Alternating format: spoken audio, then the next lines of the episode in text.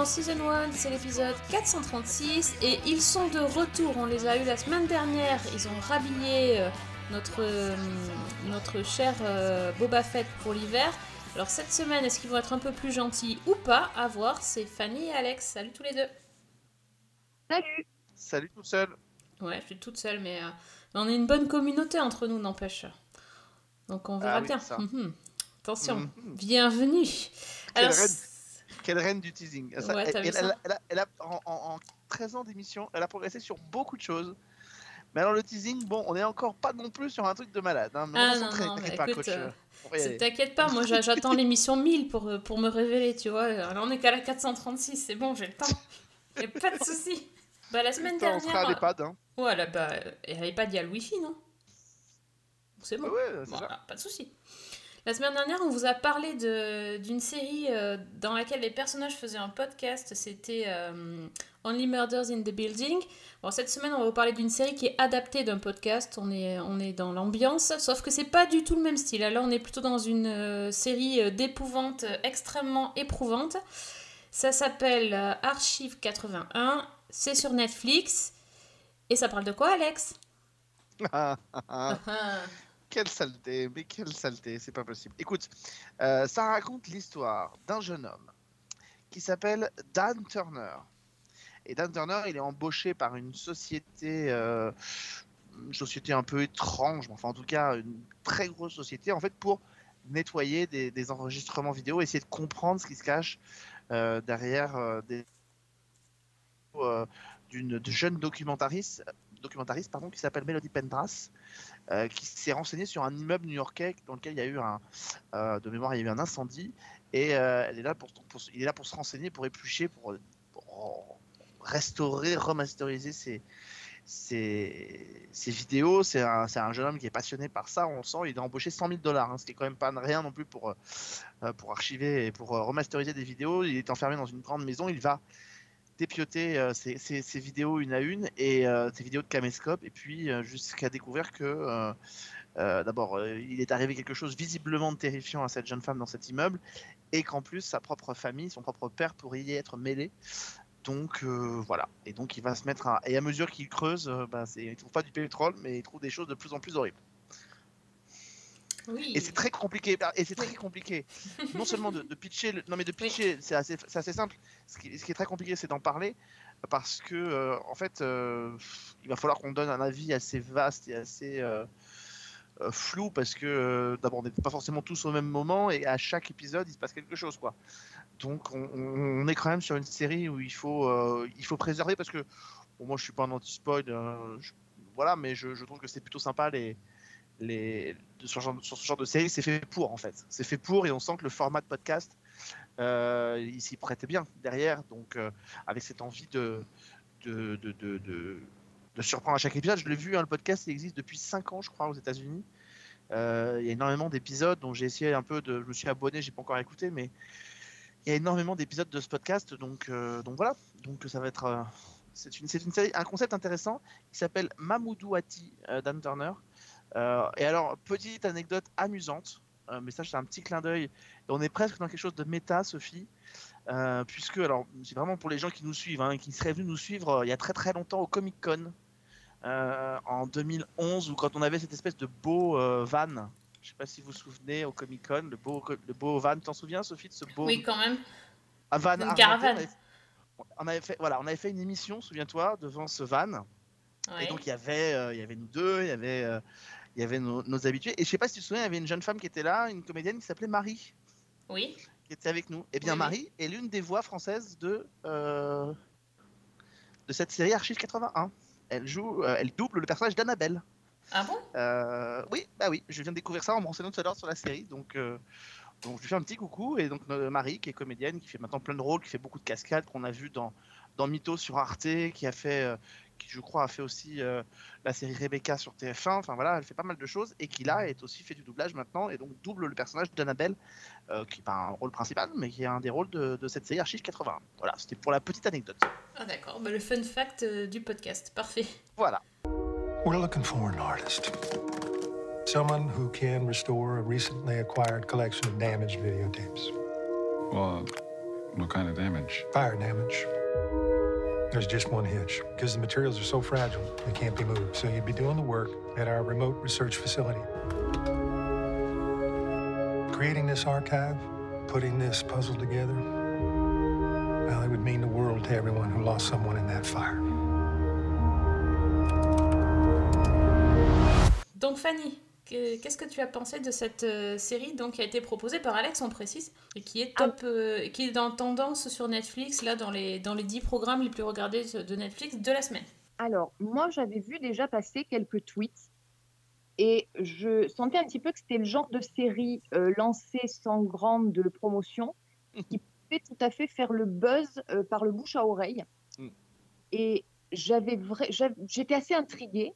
Euh, le sujet déjà m'intéressait parce qu'on sent qu'il y a quand même du potentiel. Et moi, de toute façon, tu me promets une série où je vais flipper, euh, forcément, j'ai envie de voir. Je me suis lancée donc dans le premier épisode. J'ai beaucoup aimé l'ambiance, déjà. Je ne sais pas trop comment la définir, mais j'ai trouvé qu'il y avait, bon, il y a quand même au début une lenteur. Alors, c'est pas forcément euh, quelque chose de contemplatif, mais j'ai trouvé qu'on avançait assez doucement et suffisamment pour instaurer une ambiance. Petit à petit, je me suis vraiment laissée emporter. Euh, notamment, je pense qu'on va y revenir par le fait qu'on ait des lignes temporelles qui se, qui se juxtaposent, puisqu'on voit euh, Dan au moment Mais- où il reste ses vidéos et les vidéos qu'il regarde, entre autres. Ouais. Mais même ça, mais même ça, par contre, même ça, c'est très casse-gueule de le, de le, de, de le dire parce que, euh, en, en fait, pense qu'il faut, je pense que sur les lignes temporelles, il faut même, à mon avis, éviter d'aller plus loin parce que, euh, on, on- je trouve, je sais pas si ça va te faire le même effet, Fanny, mais je trouve qu'on est quasiment dans ces premiers épisodes de, dans les premiers épisodes, on est un peu sur le, sur le même effet que pouvaient provoquer les premiers épisodes de Dark. C'est-à-dire qu'en fait, la série nous emmène dans une direction et visiblement, quand on approche des 3 et 4, on est dans une direction qui est complètement différente de celle qui était celle du début. Et, et je crois que l'effet de surprise de Dark, c'est que ça commence comme un, un, un por- un polar nordique noir et qu'en fait, ça bascule vers une série de voyages dans le temps. Quoi. Et, et on sent quand même que dans District, dans, District, dans, dans Archive 80, il y a quelque chose comme ça qui pourrait être euh, légèrement sur- surprenant pour le spectateur euh, en, avançant un peu plus. Là, justement, je parlais juste au début, quand on oui, a bien sûr. qui regarde les vidéos et les vidéos en question. C'est cette dynamique-là Mhm, qui, qui m'a plu au départ. Tout à fait. Ensuite, effectivement, comme tu le dis, quand on commence à sentir qu'on part sur d'autres choses sans forcément savoir exactement sur quoi, c'est de plus en plus intriguant et de plus en plus prenant. Bah, c'est surtout que moi, je sais pas comme toi, mais il y a, un, moment qui se passe dans le deuxième épisode qui est assez euh, intrigant. C'est quand euh, euh, Dan va fouiller la maison dans laquelle il est et on a l'impression qu'à un moment donné, il se retrouve dans le couloir d'un immeuble. C'est assez étrange. On le voit, il essaye de frapper à une porte, il se se passe rien et puis il repart. Et puis un peu plus tard dans l'épisode, on voit. euh, on voit Mélodie qui est chez elle et puis elle frappe, une- elle est dans son appartement et quelqu'un frappe à sa porte, elle où? Il n'y a personne. Et, et là, on commence à se dire, mais attends, euh, est-ce qu'on est juste sur un truc comme ça ou est-ce qu'on va avoir un truc un peu plus barré, quoi? Tu vois? Je... C'est très, très particulier quand même. C'est c'est une série en même temps, je trouve, qui est, comment dire, qui est assez exigeante dans le sens où c'est vraiment pas une série que tu peux regarder en faisant autre chose ou en pensant à autre chose. Non. Parce qu'il y a énormément de détails qui, qui renvoient à des tas de choses, euh, énormément de questions qui se posent. Et ça aussi, c'est quelque chose qui m'a plu, forcément. C'est pas une série à binger, je pense. clair. Je, je crois que franchement, au-delà de deux épisodes, ça peut devenir assez indigeste dans le sens où, comme tu l'as très bien dit, c'est assez, euh, c'est assez exigeant. C'est-à-dire que euh, il y a des rythmes. Enfin, la semaine dernière, on parlait que dans, dans Boba Fett, par exemple, il y avait un, il se passait pas grand-chose et que et que ça avait des prétentions rapides. Euh, et là, c'est un peu l'inverse. C'est-à-dire qu'effectivement, ça avance pas beaucoup, mais il y a beaucoup d'éléments qui sont donnés. Et, et- et- et je trouve que là, pour le coup, cette, amb- cette ambiance, en fait, assez malsaine, euh, elle, est, euh, elle est propagée par, elle est propagée par ce rythme lent. C'est-à-dire qu'on a l'impression qu'en fait, on a quelque chose qui s'insinue dans notre peau, sous nos veines. Comme la musique, qu'on n'est pas à l'aise, quoi. Comme la musique qu'on entend, quoi. Oui, voilà, c'est ça. Mm. C'est exactement ça, c'est-à-dire qu'on sait, on comprend pas, c'est-à-dire que tu sais, c'est comme quand tu rentres dans une pièce et puis tu as des ondes négatives, mais tu sais pas d'où ça vient. Et en fait, c'est exactement pareil dans cette série, c'est-à-dire que tu la regardes et tu sais pas pourquoi, tu te sens pas bien quand tu la regardes. Euh, et, effectivement, alors au-delà du procédé, par exemple, qui rappelle, alors pour, pour les plus jeunes, ça va rappeler Rec, euh, pour d'autres, ça va rappeler Blair Witch. Moi, je me souviens très bien être allé voir Blair Witch au cinéma. Euh, j'avais vraiment adoré ce film. Euh, parce que tout était fait dans le même principe que là, c'est-à-dire les archives retrouvées, il faut remonter, il faut. euh, et, et- et je me souviens être allé le voir même avec des amis au cinéma et j'ai une copine qui est sortie de la salle, elle se sentait pas bien quoi. Donc euh, et cet effet de, de, de- de malaise qui s'insinue chez le spectateur, au-delà du fait que c'est tourné euh, d'une certaine manière euh, avec euh, ces reprises de caméra, font qu'en tout cas on rentre dans quelque chose qui est euh, ouais qui est pas qui est pas qui est pas qui est pas qui est pas bien quoi. Enfin qui est pas bien mais qui en même temps est bien parce que bon, on n'a qu'une envie c'est d'y rester quoi. Et en même temps on n'a qu'une envie c'est de pas gâcher les épisodes. Et, et si, tu, si tu vas par là aussi, le, dans la série, finalement, il n'y a pas tant de, de choses euh, euh, horribles dans le sens de film d'horreur. Il se passe pas. C'est vraiment du malaise. Il y, a, il y a quelques scènes où il y a du sang euh, qui sont assez difficiles à regarder, mais il y en a très très peu. On est toujours dans. Le malaise vient du fait qu'on on, sait- on ne sache pas où on est, on ne sache pas ce qui se passe. Et, et les personnages sont quand même particulièrement bizarres. Donc euh, toutes leurs réactions euh, nous, détournent, enfin nous... Enfin, c'est assez compliqué à expliquer parce qu'il y a des grandes, il y a des grands Oui. dialogues qui, qui pourraient être totalement classiques, mais sauf que la façon dont les gens se comportent nous mettent vraiment mal à l'aise et on a, on a presque envie de courir et de s'enfuir, comme le personnage. C'est un peu comme dans Them en fait. Si on met de côté les épisodes un peu choc, euh, Oui. euh, le 5 et le 9, on est un peu dans cette, dans cette ambiance-là. C'est-à-dire c'est ce genre horrifique, euh, ce genre horrifique qui ne dit pas son nom, mais qui te, le, qui te fout bien la tête dedans. quoi. Donc, moi je sais que je suis un grand amateur de, Bla- de Blair Witch, que j'ai adoré. Et ça c'est ma cam, ce genre de, de choses. J'ai moins aimé Rec pour ce côté. Et, et- mais dans, par exemple, dans ce... Dans, dans Archive 80, j'ai je sais pas vous, mais j'ai re- presque regretté le- le- la bascule sur des images traditionnelles de séries. Euh, je trouvais que beaucoup plus intéressant le concept de la caméra. Et je trouvais que les images étaient- s'y prêtaient beaucoup plus. Et j'ai regretté qu'on bascule dans un univers euh, de, de, de- de champ contre champ avec une image belle, nette, etc.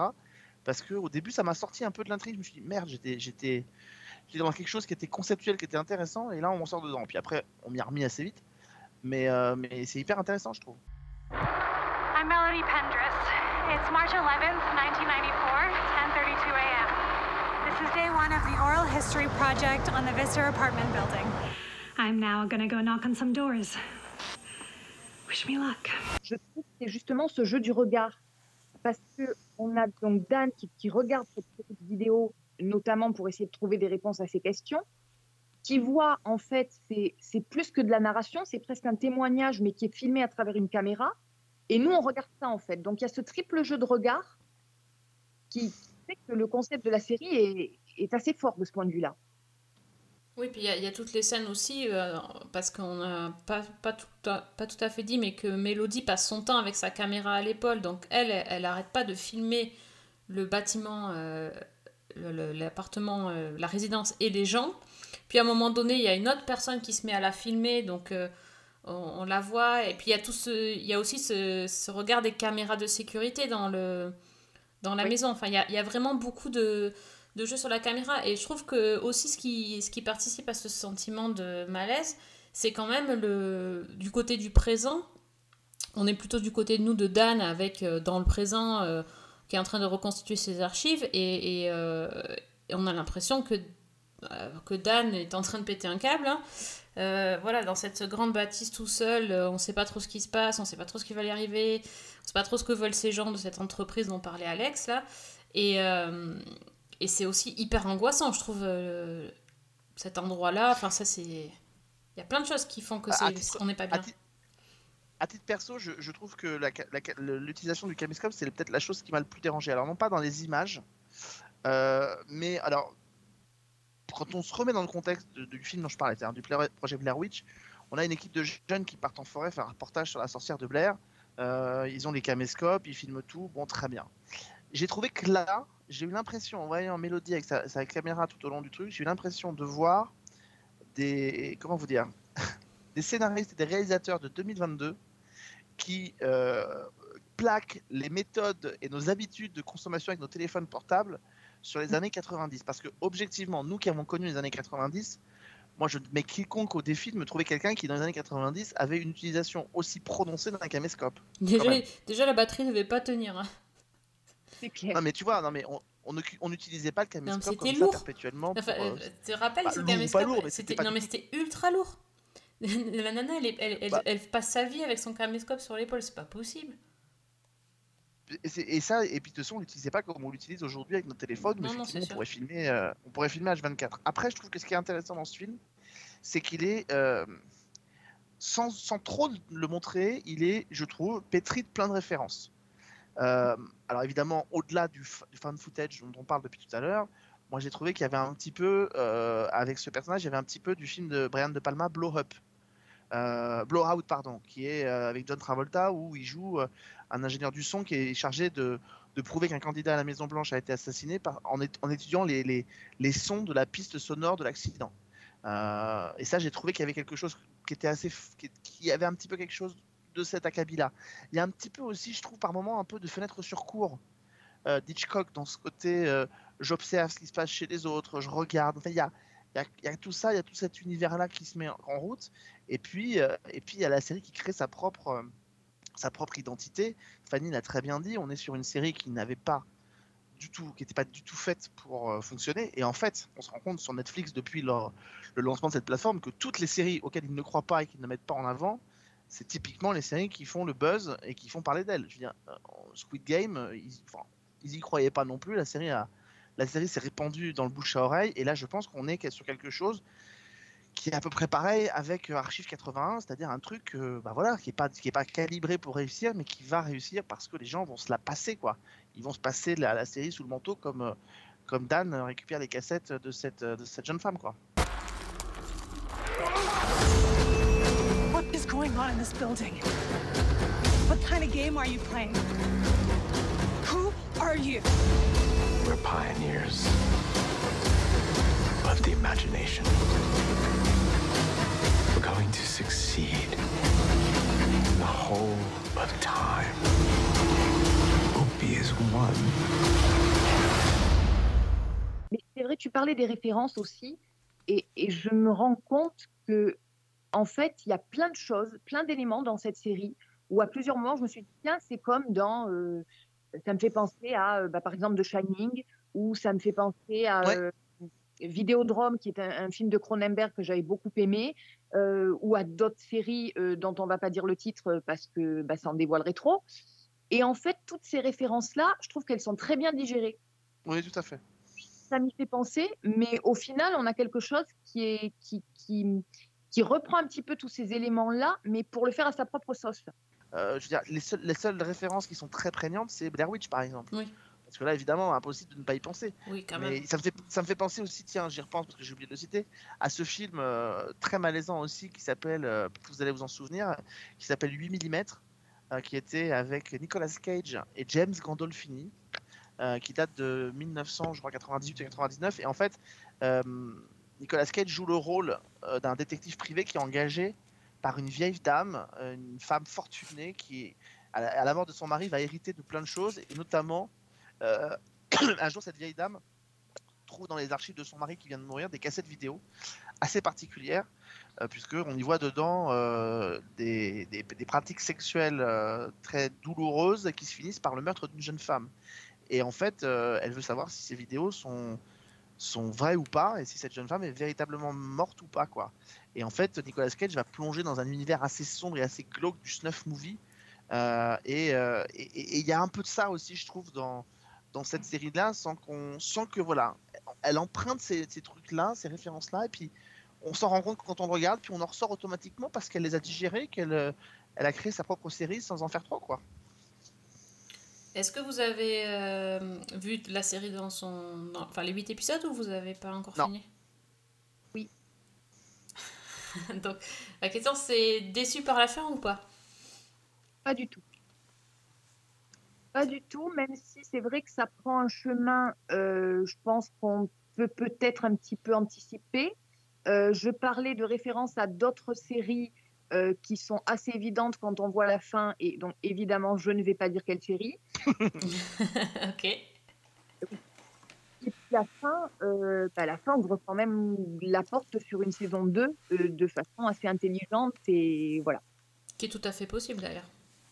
Je, je voudrais juste préciser pour que les gens comprennent un peu euh, l'ambiance, euh, et ça peut aider, c'est que à la production de, de- de cette série, on retrouve un monsieur qui s'appelle James Wan. Alors, outre le fait qu'il a réalisé euh, Fast and Furious 7, qui est le plus, le, le plus gros succès, Oui. je voudrais quand même vous dire que ce monsieur, on lui doit quasiment tous les sauts produits donc depuis le 2 jusqu'au 6. On lui doit Annabelle, on lui doit Insidious, Conjuring, euh, on lui doit La Nonne, on lui doit La Malédiction de la Dame Blanche. Euh, voilà, et, il a- et pour la télévision, on- il a notamment tra- travaillé sur euh, Swamp Thing. Donc autant vous dire qu'en général, le garçon, alors même si c'est pas lui qui a créé la série, mais c'est, il est quand même assez coutumier du fait des choses qui sont faites pour nous, pour nous, euh, pour nous mettre mal à l'aise. Voilà, c'est, euh, il est, il est coproducteur de cette série euh, qui a été euh, en fait lancée. J'essaie de retrouver le nom de la créatrice. euh, par Rebecca Sonnenschein. C'est pas celle qui avait bossé sur The Boys, je crois. Oui, oui, c'est ça. Bon, bah écoutez, c'est une, c'est un grand oui. Donc des amateurs du genre euh, et des, ama- et des non-amateurs du genre que, comme moi. C'est un grand oui pour euh, cette série, donc euh, Archive 81. Donc on a dit, ça marche avec du bouche à oreille. Bah à vous de jouer.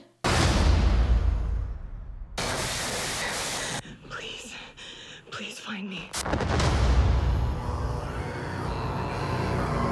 Bon, euh, autre, euh, autre chose qui vous a fait peur ou euh, autre ambiance pour le bloc-notes? Euh, bah, moi, si tu veux, je peux continuer dans l'horreur. Oui. Il y a quand même quelque chose de- d'un petit peu différent, enfin de totalement différent, même dans l'ambiance et dans le genre. C'est une série aussi de Netflix qui s'appelle The Silent Sea. Je ne sais pas si vous en avez entendu parler. Euh, c'est une série euh, qui vient de Corée du Sud, qui en fait au départ est l'adaptation d'un court métrage euh, qui date de 2014, je crois. Voilà. Qui a donc été, là, la série a été écrite et réalisée par le créateur du court métrage qui a, qui a repris la même intrigue et qui l'a développée sur huit épisodes. Alors, on est dans un format qui fait entre 40 et 50 minutes à peu près. Et donc, en fait, euh, bah, l'histoire, ça se passe en 2092. C'est une, histoire dystopique où, euh, bah, en fait, la Terre s'est transformée en une espèce de grande étendue désertique. Il y a une pénurie d'eau absolument terrible. Tous les plans d'eau ou presque sont asséchés. Et on a une pénurie qui menace très, très gravement. Et donc, pour remédier à la situation, euh, le gouvernement sud-coréen a pris une série de décisions et a imposé euh, notamment un système de rationnement euh, pour l'approvisionnement en eau. Euh, ils ont interdit les animaux de compagnie et donc on distribue euh, l'eau en fonction euh, des, besoins. Sachant que évidemment, bah, comme tout système, ça part un petit peu en vrille et, et c'est surtout un système qui est corrompu, de sorte que bah, quand on a de l'argent, on peut avoir de l'eau et quand on n'en a pas, on fait la queue pour avoir une demi-bouteille, ce qui provoque évidemment des violences et des émeutes. Et donc dans ce contexte-là, euh, l'agence spatiale de, Corée du Sud a décidé de lancer une mission, d'envoyer une mission sur la Lune avec une, équipe pour aller récupérer des échantillons qu'une ancienne mission avait, avait récoltés. Mais la première mission n'est jamais revenue parce qu'il y a une fuite radioactive sur la base et que tout le monde est mort. Donc, euh, la nouvelle équipe euh, part euh, direction la Lune. Le voyage se passe relativement bien jusqu'à l'alunissage, qui est une catastrophe où bah, la fusée s'écrase. Et donc, on a nos personnages qui se rendent sur la fameuse base limite en oxygène, qui finissent par y arriver. Et donc, le voyage commence mal et il devient encore pire parce que, bah, en fait, sur la base, euh, la première chose qu'il constate, c'est qu'il n'y a pas de fuite radioactive, il n'y a aucune trace de radioactivité, tous les systèmes fonctionnent, mais il n'y a personne. Y a rien, il, y a- il trouve, euh, ne trouve aucun, aucune, euh, aucun rescapé de la première mission. En revanche, il trouve euh, des hum, signes cabalistiques sur les murs, et puis ils finissent par trouver un cadavre, celui d'un membre de la première mission qui est mort, visiblement noyé, alors qu'il n'y a pas de trace d'eau. Et donc, en fait, euh, ben, toute l'histoire, c'est ce deuxième équipage qui se retrouve dans cette station lunaire complètement isolée, avec cette ambiance extrêmement claustrophobe où la tension va monter entre eux, où ils vont essayer de récupérer les fameux échantillons d'eau et aussi de comprendre ce qui s'est passé euh, pour la première mission, sachant que parmi les membres qui ont été envoyés, il y a le docteur Sanguian, qui est joué par euh, Baeduna, qu'on a vu notamment dans Sense8, et qui, elle, a caché aux autres membres de la mission que euh, bah, parmi les disparus, il y avait sa sœur. Et donc, elle a une, motivation supplémentaire pour comprendre ce qui a bien pu se passer.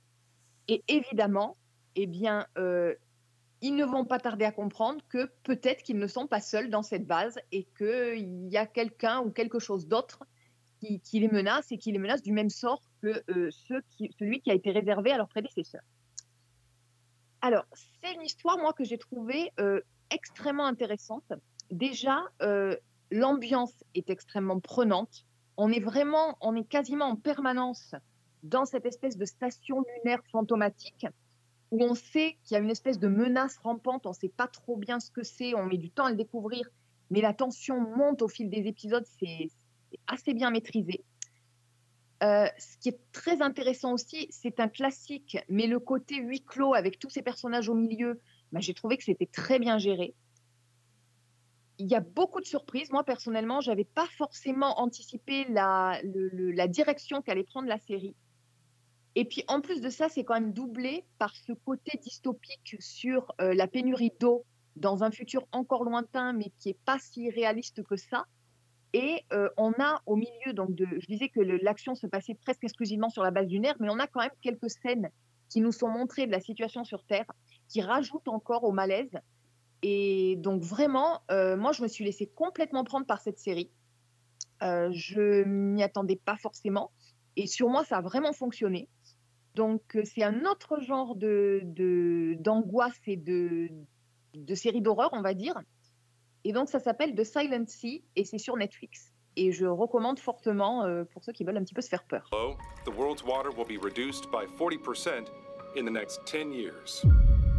예, 제가 찾아온 이유는 아주 중대한 임무에 참여할 우주 생물학자가 필요해서입니다. 발의 기지입니다. Ça te donne presque envie, mais j'ai trop peur, je crois. Ça me fait trop flipper ce que tu me dis. Il y a trop de choses. Il y a- il y a- il y a- En plus, l'espace, le manque d'eau, le... la... des trucs bizarres. Non, non, ça fait vraiment beaucoup. Mais Alex, ça devrait te plaire, ça, je pense. Euh, oui, oui, oui, effectivement. Il est possible que je me laisse, euh, que je me laisse convaincre, effectivement. C'est un peu ma, c'est un peu ma cam. Bon, très bien. Est-ce que toi, t'as vu un truc qui fait peur ou, Alors, pas du qui tout fait peur, je sais pas, mais un peu quand même. Euh, vous savez que je suis un, je surveille assez régulièrement ce qui se passe du côté du Québec. Et les Québec ont, ont rien trouvé de mieux que de nous, nous commencer l'année avec un, un thriller là aussi qui, que je n'ai pas vu arriver, que j'ai découvert un peu par hasard, qui s'appelle Aller simple, qui évidemment a des, a des faux airs de, de, de roman d'Agatha Christie. On, va suivre euh, six personnes, euh, évidemment toutes très différentes les unes des autres. Elles ont, elles ont des professions euh, qui ne sont pas faites forcément pour vivre ensemble. On a un ex-policier, un marchand d'art, un prof à la retraite, une directrice de marketing, une femme d'affaires et un criminaliste. Et en fait, ils sont tous conviés dans la maison d'un, dans la grande maison au fin fond du Québec euh, d'un, milliardaire. Euh, et donc ils y sont emmenés par euh, hélicoptère. Et, sauf qu'à un moment donné, euh, ils sont pris dans une dans une espèce de tempête de vent qui les oblige à, se poser en catastrophe au fin fond de la forêt. Et, heureusement pour eux, il y a un espèce de, chalet au fond de la au fond de la forêt euh, québécoise qui les attend, qui un- une espèce de chalet qui sert pour des, des gens fortunés qui veulent venir pêcher en fait, euh, qui est, désert mais qui est là, qui leur permet de se rabattre euh, sur cet endroit-là, qui n'est normalement accessible que par hydravion. Donc, pour vous dire à quel point on est complètement isolé, et donc ils vont s'y retrouver, et, euh, et ben évidemment, inlassablement, chacun de, ces, de ces personnes va se retrouver à disparaître. Dès le premier épisode, il y en a un qui meurt, qui est retrouvé. Alors, a priori, ça ressemblerait à un accident, mais euh, évidemment, on se doute. euh, à l'heure qu'il est, je n'ai vu que le premier épisode. Je suis comme un dingue parce que je viens de voir que les deux épisodes suivants étaient disponibles, donc je vais les regarder après ce podcast. Mais euh, voilà, on se demande ce qui se passe et on sait que ça a des airs d'Agatha Christie, mais on se doute que ça va partir dans une autre direction parce que d'abord, on n'est pas du tout sur les Vinaigre, on est sur autre chose. On est sur une, sur une relecture de ce mythe-là, d'une série qui est née en fait par les contingences de la, de la pandémie. Les, auteurs et les équipes de, scénaristes se sont dit euh, il nous faut une série qui ne demande pas beaucoup de décors. Euh, donc ils ont, eu l'idée de, ce, de, de cette histoire-là. Les personnages sont forts, attachants. On se dit qu'effectivement, a priori, ils ont l'air sympathiques et puis ils le sont pas forcément. Euh, on va les découvrir. Intéressant parce que je n'avais pas percuté que cette comédienne était canadienne, était québécoise. J'ai cherché pendant tout l'épisode d'où je la connaissais parce qu'évidemment, elle a quelques années de plus, quelques années de plus, mais dans le casting, on retrouve Caroline Dav- Davernas, pardon. Euh, vous vous souvenez certainement d'elle. Elle était euh, l'une des psychologues de Hannibal euh, dans, la série du même nom, puis été l'héroïne de la série de Brian Fuller aussi, qui était Wonderful il y a quelques années de ça. Donc cette jeune femme qui joue donc le, le rôle d'une des personnes échouées dans ce chalet au fin fond de la forêt québécoise et qui doit faire en sorte que bah, de de pas y passer quoi. Donc donc voilà, on retrouve l'ambiance de Ils étaient 10, de And Then, And Then There Were Known, de, de ces romans d'Agatha Christie, de ce de ce whodunit qui semblerait va partir dans une autre direction. Euh, le premier épisode est vraiment très réussi. Euh, on est immédiatement pris euh, dans, dans l'ambiance puisqu'on se retrouve dès le premier, dès le début de l'épisode sur le tarmac qui emmène les six passagers qu'on découvre à l'entrée de l'hélicoptère et qui les emmène dans, cette, dans ce périple-là. Voilà, moi c'est. hum, On sait que le pilote d'hélicoptère déjà a pas l'air net. On sent qu'il fait exprès de se poser là. Et, ce crash qui paraissait, euh, qui paraissait euh, accidentel et, imprévu euh, semble en fait avoir été totalement prévu depuis le départ. Mais par qui? Évidemment que le pilote d'hélicoptère n'est pas forcément le coupable et que ce coupable se trouve peut-être parmi les six invités qui se trouvent dans ce chalet ou pas. C'est ce qu'on saura à l'issue des six épisodes. Six, épisodes pour six personnes qui sont présentes. Donc voilà, il me tarde de d'enchaîner euh, cette, euh, cette, euh, cette série. Dans, dans le casting, on retrouve aussi par exemple un comédien qui est formidable, de- qui, qui s'appelle Marc Beaupré. Je vous en avais parlé il y a des années sur, sur Season 1, puisque c'est lui qui, avait série, qui était un, un personnage complètement déjanté dans une formidable série qui s'appelait Série Noire. Ah oui, je me souviens vous avez parlé très souvent. C'était lui qui était un peu déjà un rôle un peu borderline de, de- de fan ultra de la série dont il était question. Donc voilà, donc aller simple. Pour l'instant, je, fais un aller simple euh, sans faire de mauvais jeu de mots. et Je ne reviens pas parce que c'est vraiment, enfin moi ça me plaît quoi. C'est totalement l'ambiance que j'aime. euh, évidemment, on n'est pas dans une écriture, on n'est pas dans un style qui apparaît comme ça, a fortiori très moderne, mais on est dans quelque chose qui est classique et qui fonctionne quoi. Donc, euh, ça me plaît beaucoup. Voilà, ça s'appelle Aller simple. Il y a six épisodes pour l'instant. et, voilà, et je suis en attente de découvrir la suite. Eh bien, moi, il y en a un, j'aurais bien aimé qu'ils prennent un aller simple et pas un aller-retour, c'est Dexter. Euh, parce que j'ai fini péniblement, très péniblement, cette euh, saison, nouvelle saison de Dexter, euh, New Blood, dont on vous a déjà parlé. Et je voulais quand même faire un retour parce que c'est. Voilà, il fallait quand même finir pour vous dire si, si c'était bien ou pas. Eh bien, moi, j'ai pas du tout, du tout aimé ce retour de Dexter. J'ai lu euh, des critiques qui disaient que cette saison euh, était vraiment géniale. Je ne sais pas si ces personnes ont vu Dexter avant ce que c'était, mais là, c'est plus Dexter et c'est encore moins Dexter que la fin. Ben, c'est tellement parti en cacahuète que on avait échafaudé des, des théories. euh, Il y avait des choses qu'on avait bien vues. Euh, mais en tout cas, je suis.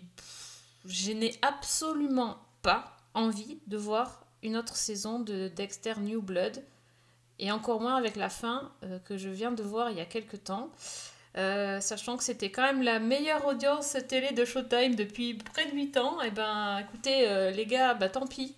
Mais ça mérite pas du tout tout ce tapage. C'était vraiment nul et je. Bah, tout était expédié. Du, dé- enfin, voilà. Il y a- on- au début, il se passait rien. On disait prennent leur temps, etc. À la fin, ils ont tout speedé.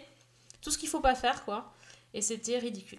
Donc, euh, stop, euh, stop Dexter, quoi. Voilà, ça c'est dit. Sur cette fin, le choix en lui-même, bon, il fallait en faire un. C'est pas forcément celui que j'aurais voulu, évidemment. Euh, même euh, toute, toute considération de sympathie ou d'antipathie pour les personnages euh, prise en compte. Mais en fait, moi, ce qui m'a gêné, c'est ce que tu disais. C'est cette espèce de précipitation qui fait que je n'ai pas réussi à croire au- à l'évolution, au revirement de certains personnages. Donc c'est vraiment ce qui m'a sorti du truc en fait. Au risque de, de décevoir Sophie, mais je pense qu'il n'y avait pas d'autre alternative que ça, quoi. Ah bah, il- Enfin, disons qu'il pouvait y avoir, de... oh, c'est hyper dur d'en parler, d'autres personnes qui changeaient la fin, déjà, Non. et puis, euh, non mais surtout, c'est c'est mais très mal amené, quoi. J'ai pas de, j'ai pas de rancœur par rapport à ce qui... C'est pas ça, hein, c'est... C'est par rapport au choix, j'ai pas de rancœur, c'est vraiment la façon dont c'est amené, c'est- ce n'est pas logique, ça ne ça se précipite, à, un- à une, enfin ça va à une vitesse folle et on se demande comment un personnage peut évoluer de cette façon-là en trois jours. euh, c'est- pas ça, ça, ça colle pas. Voilà.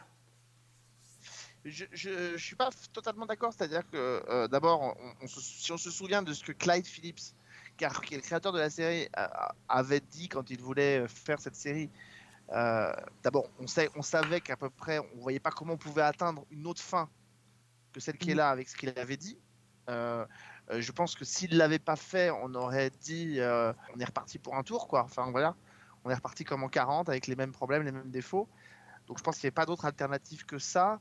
euh, et que euh, le, personnage qui est concerné euh, par soi-disant ce revirement dont tu parles, en réalité c'est un personnage que bah, le public a aussi appris à découvrir et, et qu'on n'en savait pas grand-chose dessus. Enfin voilà, c'est pas comme si d'un seul coup on avait eu, je sais pas, imaginez que dans la première série de Dexter, on ait eu que Rita euh, ne, connaisse pas le destin qu'elle a et puis que d'un seul coup, alors qu'elle est adorable et qu'elle fait tout pour aimer Dexter, d'un seul coup, elle lui, elle lui tire une balle dans la tête et, là, il n'y aurait pas eu de logique avec le personnage parce qu'on l'aurait appris à le découvrir d'une certaine manière, mais ce personnage-là, le, le public le connaît pas ou peu.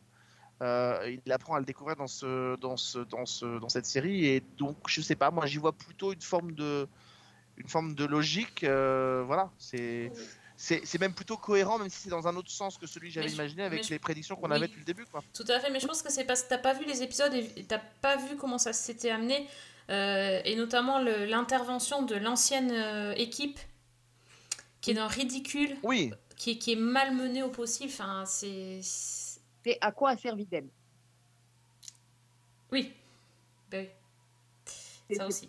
On, a déjà mis, on avait déjà remis en question le personnage de Deb dès le, dès le début, mais là, c'est vrai que dix épisodes après, on se demande vraiment quel était le, le but, à part de remettre l'actrice. Hein.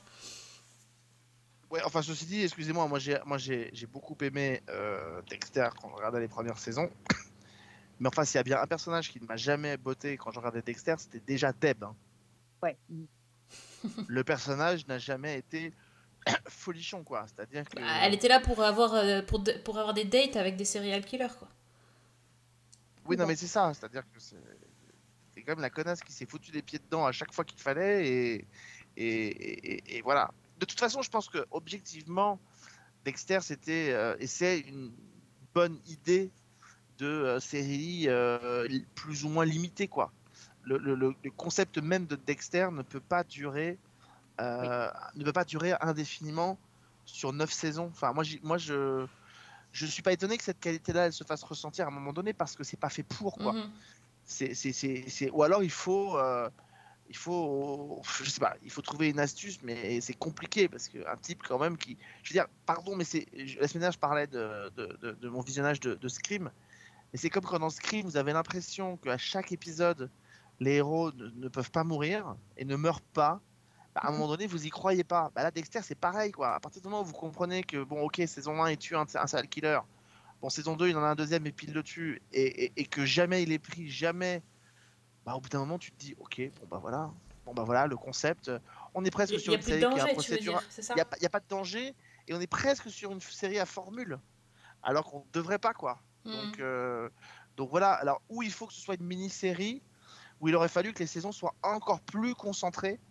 Euh, et qu'on se concentre, je sais pas, sur uniquement, par exemple, saison, saison 4, on fait uniquement une saison en 4 épisodes sur le Trinity Killer et on se focalise dessus, quoi. Voilà. Et là, éventuellement, et là, éventuellement, ça peut, ça peut marcher. Ou alors qu'un tueur en série, le Trinity Killer dure sur 2-3 saisons avec des ramifications, des trucs, mais que l'histoire soit tendue. Le concept de Dexter, pour moi, il était un peu voué au, au, truc euh, dès le départ, quoi. This is my life.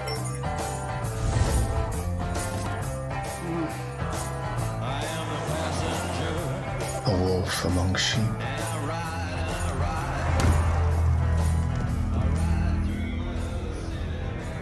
Who's that? Lost kid. No bodies, no pattern. People don't just disappear. Est-ce que vous avez regardé euh, autre chose Ok, un stress post-traumatique, non, Alex? Non, pas stress, pas stress post-traumatique. En plus, je l'ai regardé à midi, donc je suis. euh, Mais j'ai voulu tenter la nouvelle série. euh, Enfin, tant qu'il y a encore des séries de super-héros sur la CW, parce que bon, euh, comme il y a des projets de, de, de revente de la chaîne, euh, on ne sait pas ce que ça va donner. Mais donc, je... peut-être que d'ailleurs euh, Fanny l'a découvert, mais j'ai essayé de regarder euh, Naomi, Oui. euh, qui est la nouvelle série de super-héros très étrange que moi je ne connaissais pas. Donc de, de la CW, euh, qui en a lancé quand même beaucoup, euh, qui est une série. Alors comment vous expliquer C'est compliqué.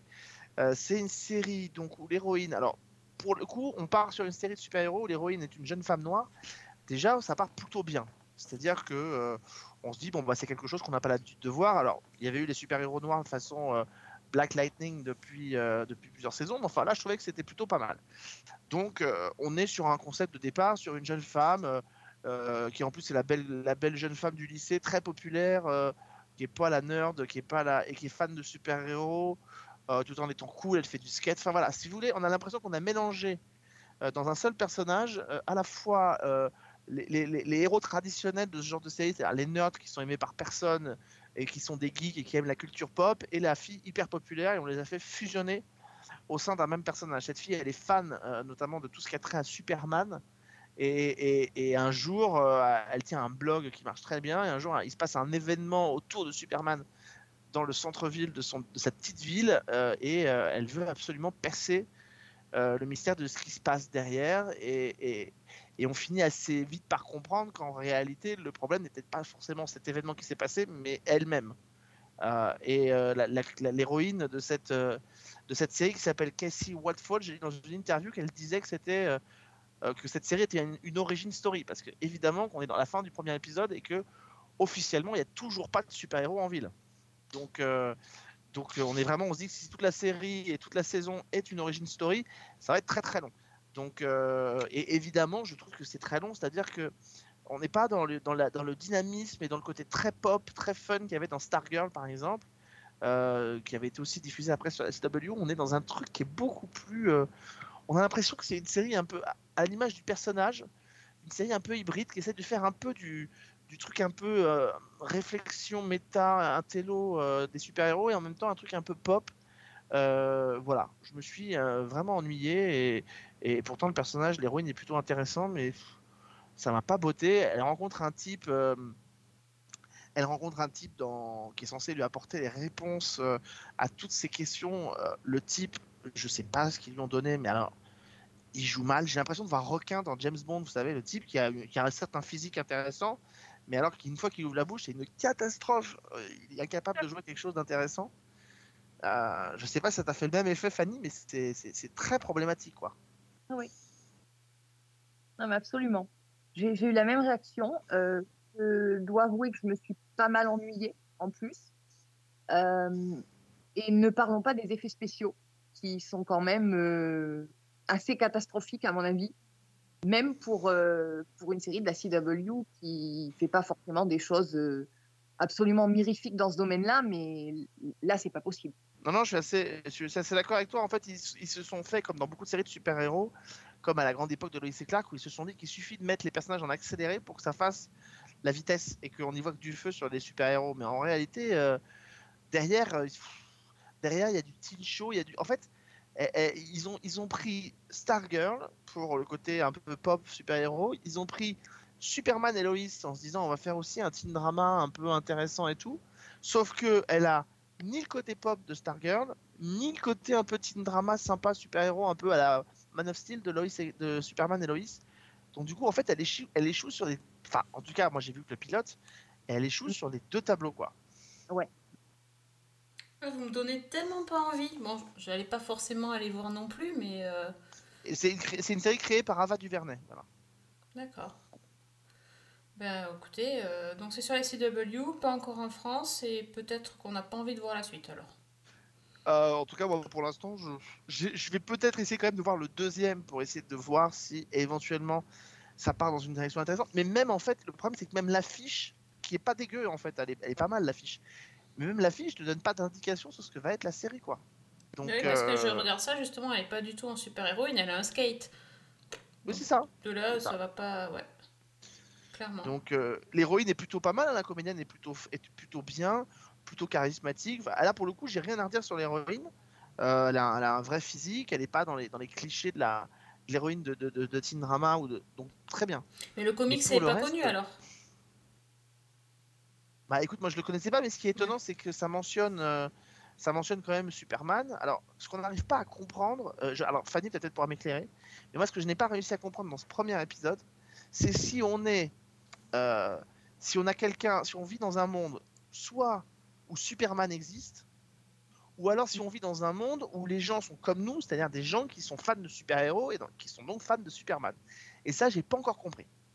Alors moi non plus, je me suis demandé Ah. s'il y avait un jeu sur, euh, sur cette euh, dimension-là, justement. Euh, je ne sais pas. Je ne suis pas capable de te répondre. Et c'est vrai comme on sait que la CW héberge des séries d'ici, ce serait pas, ce serait pas euh, absurde de se dire qu'on est dans un univers où Superman existe. Euh, mais euh, dans les dialogues, dans tout ce qui est dit par les personnages, on a, on a l'impression qu'en fait, les on n'arrive pas à savoir si les personnes. En fait, les dialogues sont, jou- jouent là-dessus. Les dialogues jouent sur le côté. Il y a un truc avec Superman. Le- la phrase, elle est reprise, je sais pas combien de fois. C'est un truc à la Superman, voilà, à la Superman. Et on ne sait pas si c'est juste Superman qui est débarqué dans la petite ville, qui est venu se fighter au milieu d'un centre-ville, dans une petite ville paumée, et puis qui est reparti. Euh, ou alors si c'est les gens qui ont monté un truc parce qu'ils sont tous fans de Superman et qu'il y a quelqu'un qui a trouvé une solution. Voilà. Et ça, on n'arrive pas à le comprendre. J'imagine que ça va arriver dans la série, mais là, pour le coup, euh, on comprend pas quoi. Donc, euh, on voit un bonhomme habillé en rouge et, et bleu dans le ciel. Ça, c'est tout ce qu'on voit. De loin, on sait pas qui c'est. On sait même pas si c'est, par exemple, euh, le héros de Superman et Lois. A priori, ça pourrait, c'est sur la mouchette, mais non, j'ai pas, j'ai pas encore compris. Something happened to me. I could hear it, Annabelle. Hear what? Everything. You were there that day. Do you know what it was?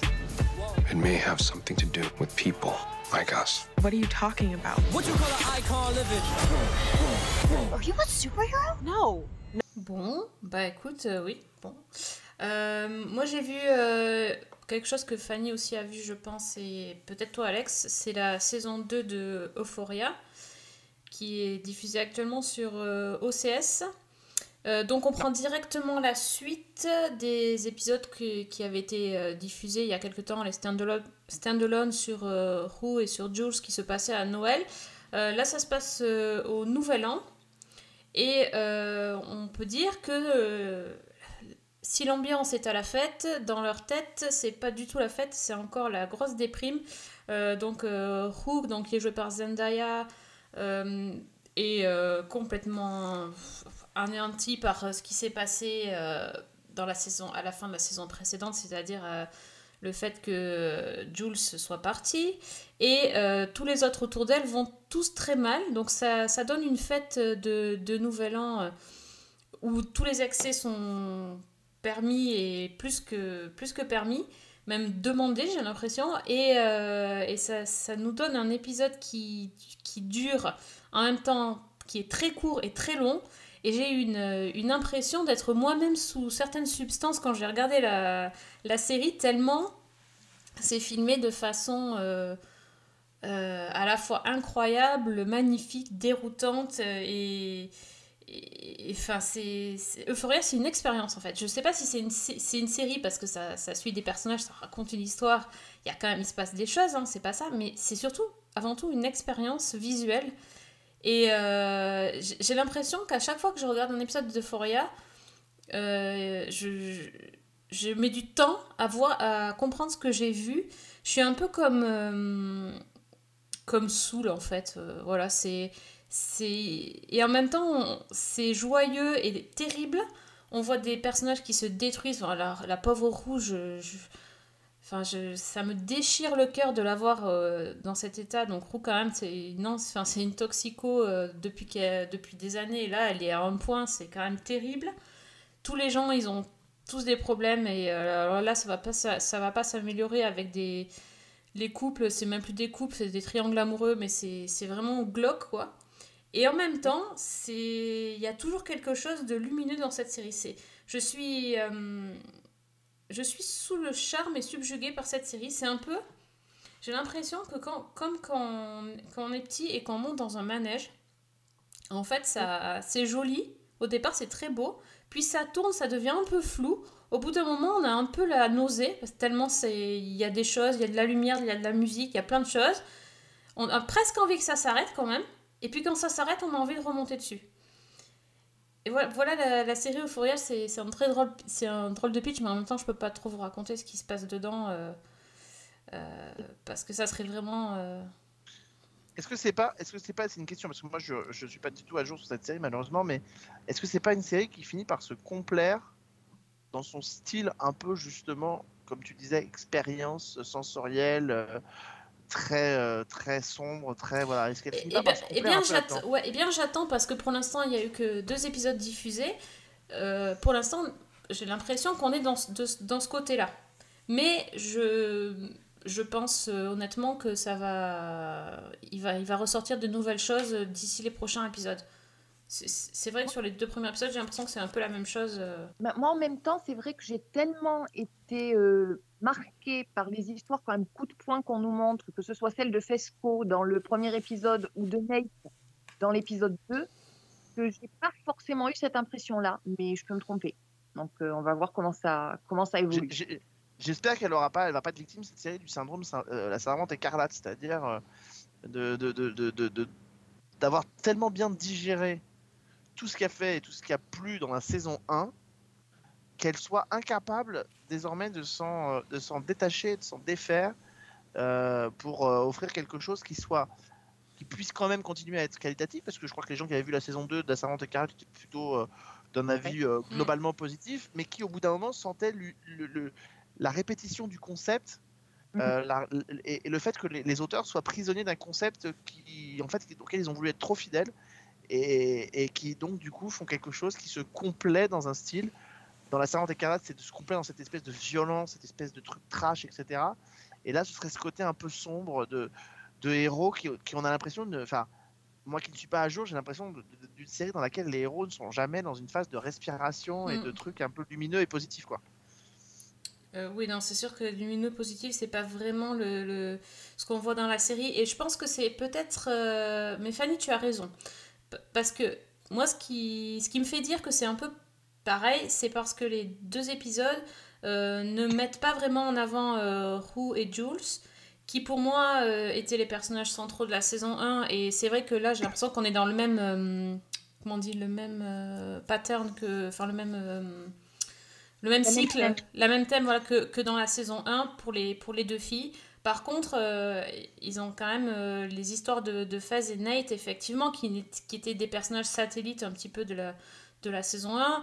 Ils sont vraiment bien exploités et c'est comme tu as dit, coup de poing, je pense qu'on pouvait difficilement Oui. faire, euh, faire mieux comme, euh, comme phrase. Mais oui, c'est vrai. Ils se sont un peu décalés en fait des actrices principales pour filmer les autres qui euh, et Cassie aussi d'ailleurs qui euh, voilà qui ont des choses aussi à dire et à montrer mais c'est toujours quand même euh, par la violence euh, le côté sombre hein. pour l'instant le lumineux je l'ai pas et le lumineux on l'avait quand la, la- la relation de Rue et Jules se passait bien mais ça dure pas très très longtemps dans Euphoria le lumineux non ça c'est sûr On avait le personnage de Lexi aussi, qui Mhm. était à peu qui était équilibré et Oui. qui commence à prendre. euh, Voilà, on ne sait pas trop ce, que, ce qui va arriver, mais on Oui. sent que ça va mal se passer ça risque de mal se passer. Ouais, ouais. je pense. Mais bon, c'est toujours chouette à voir. Alors pareil, hein, faut pas binger Euphoria, c'est pas possible. Ça, ça retourne le cerveau en plus. Donc, euh, Mais bon, c'est... Moi, moi, je, moi, je vous conseille. Mais, par contre, évidemment, il faut voir depuis le début. Hein. On peut pas prendre en cours, là, c'est...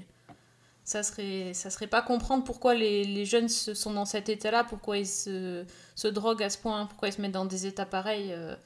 Ça a quand même été bien expliqué dans la saison précédente, hein, donc il faut vraiment prendre depuis le début. En, fait, moi, ce qui me gêne, euh, et je suis partagé avec Euphoria, c'est-à-dire que j'ai envie de découvrir euh, cette série parce que, évidemment, on a entendu le meilleur, que Zendaya est incroyable, euh, et, pour- toutes ces raisons-là. Et en même temps, je crains tellement le syndrome aussi Skins, c'est-à-dire de, montrer, euh, une jeunesse dans laquelle moi, j'ai du mal à avoir une prise parce que moi ce qui me gênait dans Skin c'était cette espèce d'impression de, montrer une jeunesse qui n'est capable que de boire et de se droguer Euh, et, je pense qu'on on peut montrer une jeunesse qui va pas bien Euh, mais la répétition de mécanismes pour montrer qu'ils vont pas bien, qui seraient toujours les mêmes, fait qu'à un moment donné, on a l'impression qu'en fait que la jeunesse, elle, elle est capable que de ça.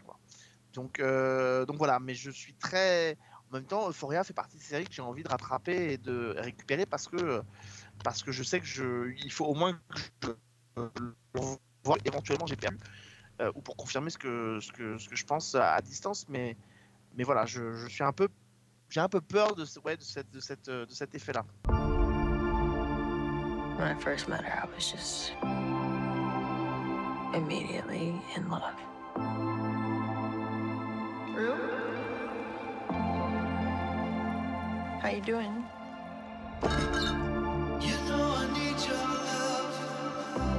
As soon as I saw her, I was just immediately afraid to lose her. When'd you relapse?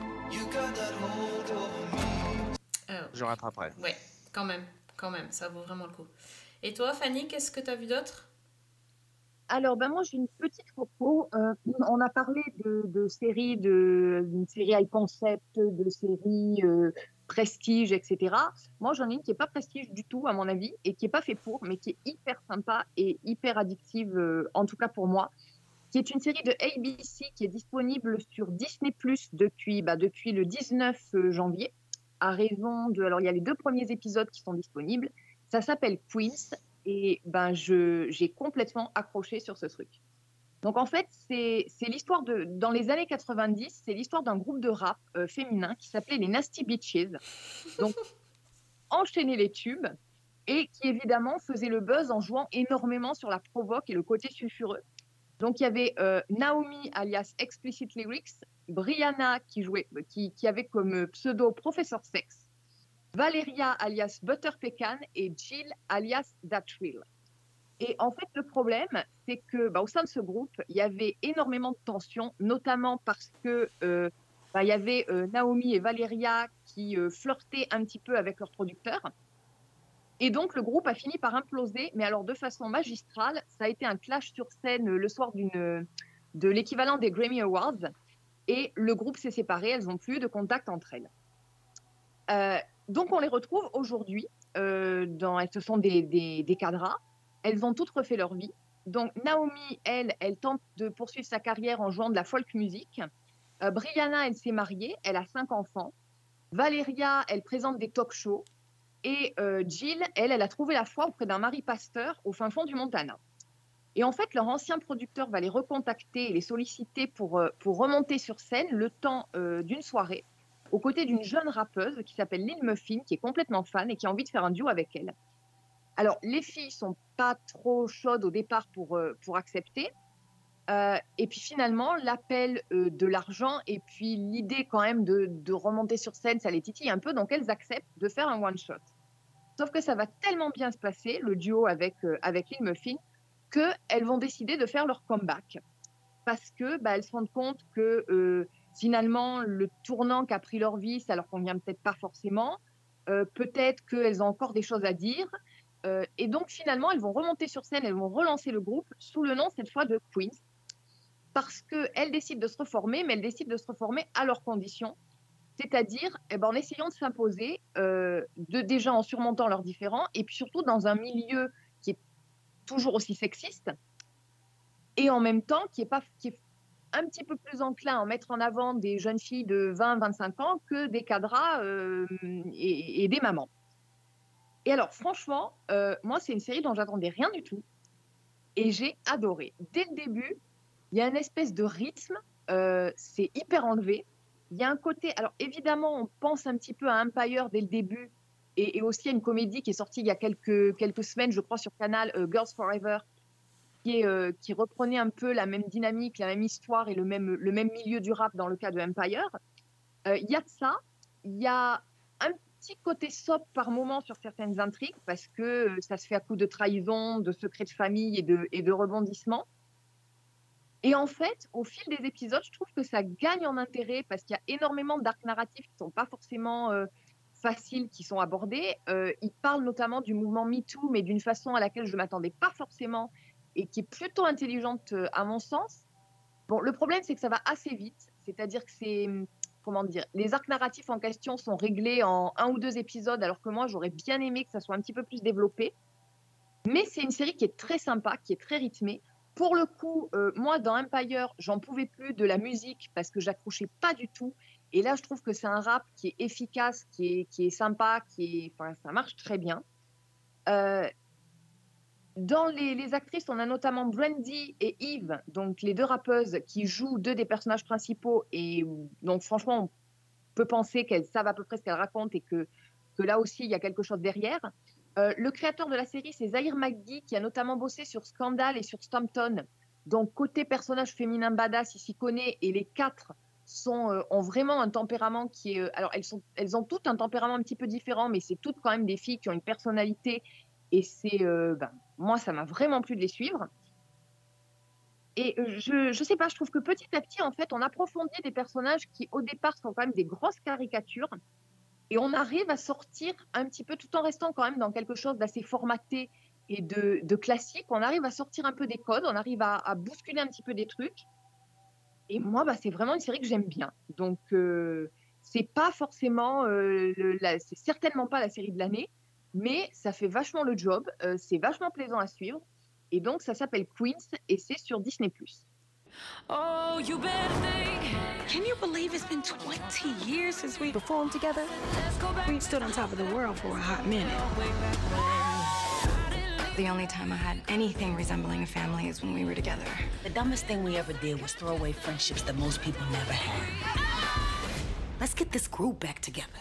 Non, mais c'est cool, c'est sur Disney Plus en plus. C'est chouette. Bonne petite série. Euh, donc, euh, aucun d'entre vous n'a encore euh, vu euh, How I Met Your Father? Non. Non, moi non plus. C'est pour la prochaine fois alors Bah oui. Ou pas Ou pas Oh oui, mais c'est il faut savoir quand même. Non, non, je, je, je- non, non. Bah non, j'ai pas. non, non, Ok, non. non, non, non, alors par contre, je suis extrêmement intrigué. Je le dis parce que le teaser est sorti cette semaine. Je suis extrêmement intrigué et j'ai hâte de voir Moon Knight. Euh, parce que euh, j'ai l'impression que la nouvelle série de, Marvel, donc chez Disney, justement, on a parlé de, plein de toutes les autres cette année, mais alors celle-ci, avec la bande-annonce, je ne sais tellement pas à quoi m'attendre. Euh, mais la bande-annonce donne furieusement envie quand même. Donc, voilà, donc Oscar Isaac, Ethan Hawke et Gaspard Ulliel réunis dans, un, dans une même série de Marvel, j'avoue que j'attends de voir. Bah, oui, j'ai pas vu la bande-annonce moi, donc. euh, Ah bah, c'est un personnage qu'on connaît pas. A priori, il n'y a pas de connexion avec le reste du MCU. Je dis bien a priori. Euh, on, découvre visiblement un- la folie va être une partie prégnante. On va suivre un type euh, Oscar, donc interprété par Oscar Isaac, qui est un type qui semble complètement largué, un employé de magasin, etc., qui a l'air d'être un peu largué dans sa vie et qui en fait serait, on, prend la série à l'envers plutôt de découvrir un héros qui aurait plusieurs personnalités euh, qui, euh, et qui serait aussi un super héros. On découvre en fait l'une des identités. On rentre dans la série par l'une des identités du héros euh, et on va remonter jusqu'à ce héros-là pour découvrir après le, le super héros qu'il est. C'est un peu comme ça que je l'imagine, puisque le héros s'appelle Spector, que c'est pas du tout cette incarnation-là qu'on voit dans la bande-annonce. Donc j'ai l'impression qu'on va prendre le truc un peu à l'envers et ça c'est extrêmement. C'est extrêmement intéressant. Donc, euh, donc voilà, donc je suis à voir. Si vous n'avez pas vu la bande-annonce, allez la voir, je la trouve très efficace et j'attends, ça arrive euh, fin du mois de mars. D'accord. Bon, très bien, on ira, on ira découvrir ça. Un dernier mot, Fanny? Euh, bah écoute, euh, éventuellement, si tu veux, je peux dire un petit mot sur euh, Ray Donovan, le film. Ah bah oui. On n'a pas parlé de cinéma cette fois-ci, alors bon, euh, faut qu'on... Alors, en l'occurrence, euh, moi, je veux bien qu'ils appellent ça Ray Donovan le film, mais en fait, c'est plutôt un, un des ultimes épisodes de la série. Donc, euh, voilà, c'est sorti sous format de téléfilm, effectivement, mais bon, après, c'est c'est plutôt la conclusion de, de Ray Donovan. Donc, c'est disponible sur MyCanal. Donc, euh, ben, pour rappel, euh, Ray Donovan, c'est donc l'histoire de ce personnage qui joue, qui est, qui est un fixeur, qui est joué par euh, Liv Schreiber. Donc, en gros, euh, c'est un mec qui règle un peu les problèmes de ses riches clients euh, à coups de batte de baseball ou en cachant les cadavres dans les placards, que ce soit métaphoriquement ou littéralement. Euh, et on l'a suivi au cours de cette saison, notamment dans ses problèmes familiaux, parce que c'est une famille complètement dysfonctionnelle. Donc avec ses deux frères et surtout le père, qui, dont Mickey Donovan, qui est joué par John Voight. Et alors qu'une saison 8 était en préparation, la série a été annulée au bout de la saison 7. Qui, euh, bah, qui se terminait de façon assez abrupte, euh, avec un espèce de cliffhanger. euh, on pouvait considérer qu'on avait la plupart des réponses, mais on sentait bien que, la saison 8 euh, était dans les tuyaux et aurait continué sur cette lancée. Donc, on retrouve en fait dans ce film Ray Donovan juste à la fin de la saison 7, c'est-à-dire que euh, bah, ça s'était terminé par la mort euh, brutale de, donc de Smithy, qui est le, gendre de Ray, Donovan, le mari de sa fille Bridget. Euh, il avait été abattu lors d'un espèce de deal orchestré par Mickey Donovan pour échanger des bons du trésor contre de l'argent. Et donc, au début de ce film, Mickey Donovan a pris la fuite avec les fameux bons au trésor. Il est parti direction Boston. Et en fait, lorsque le film commence, on a d'abord donc un espèce de précédemment qui nous montre un petit peu tout ça, et on retrouve euh, Ray, euh, Ray Donovan qui a du sang sur les mains, qui téléphone à son thérapeute et qui lui demande euh, bah, si je vous confie quelque chose de très mal, est-ce que vous allez me dénoncer à la police? Et il lui dit voilà, je l'ai fait, j'ai tué mon père. Et donc là, on revient au moment où Mickey Donovan part à Boston avec les actions qu'il a volées et où Ray Donovan va le traquer. Et en fait, c'est un petit peu toute, euh, l'histoire de, ce téléfilm, sachant que c'est entrecoupé de, flashbacks qui reviennent sur la relation de Mickey et de Ray et qui va un petit peu expliciter plein de choses qui avaient été euh, laissées dans l'ombre dans la série, euh, notamment bah, l'origine de, cette espèce de, relation fils-père qui est extrêmement malsaine et qui est extrêmement compliquée, qu'on a vu tout au long de ces sept saisons. Euh, on va découvrir aussi j'allais dire l'origine de quand, quand on découvre en fait Mickey Donovan dans la saison 1, il sort de prison et on va découvrir un petit peu ce qu'il y a envoyé. Euh, et en fait, c'est, je trouve que toute la, tout ce film se base vraiment sur cette relation-là, sur ce, ce rapport qui a servi de, de fil rouge à toute la série. Et c'est très intelligent, c'est très touchant. Euh, pour moi, la conclusion, elle est parfaite. Je vois pas, je vois pas comment ils auraient pu faire mieux que terminer de la manière dont ils l'ont fait. Et par contre, il faut être sacrément maso parce que euh, dans mon entourage et moi-même, alors moi j'avais les larmes aux yeux et dans mon entourage, je connais pas mal de personnes qui ont terminé le, le téléfilm en larmes. Donc, euh, Ah d'accord, ah ouais. Effet secondaire du téléfilm. effet secondaire du téléfilm, euh, moi j'étais pas, j'étais pas bien quand j'ai fini parce que j'étais extrêmement touchée, extrêmement émue par la fin de, qui est réservée à ces personnages. Et euh, bah, je connais plusieurs personnes qui, ont vraiment éclaté en sanglots. Donc, Ami Mazo, Ray Donovan, un film sur MyCanal. Bah écoute, euh, on doit en avoir des amis Mazo, déjà ils écoutent Season 1, donc euh, commencer, euh, donc c'est peut-être aussi pour eux, c'est très bien. Bah, merci pour cette reco. Euh, bon les amis, il est temps de, se quitter, je pense qu'on a fait le, le plein de séries pour la semaine.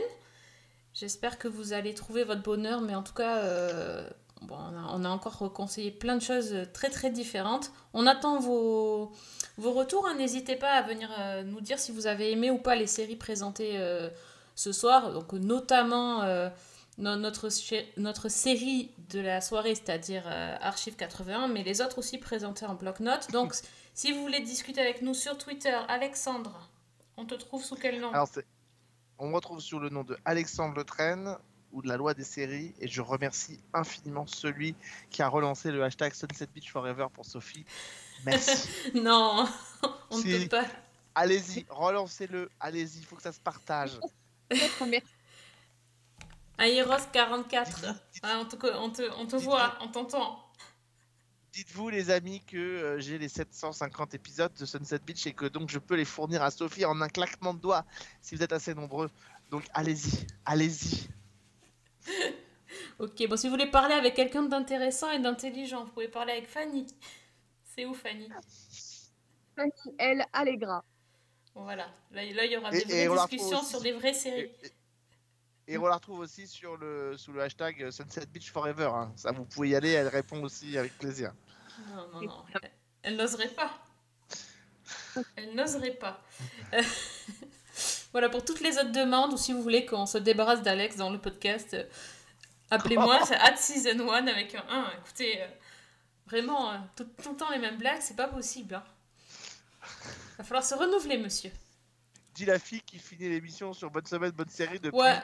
Euh, depuis 431 émissions. Non, mais je C'est ça, prie. c'est ça. Mais écoute, euh, ben tiens, cherchez, cherchez-moi une, une nouvelle conclusion. Je me ferai un plaisir de l'utiliser, mais euh, j'avoue que j'ai pas d'autre idée, donc euh, ça restera. Bonne semaine. Et bonne série.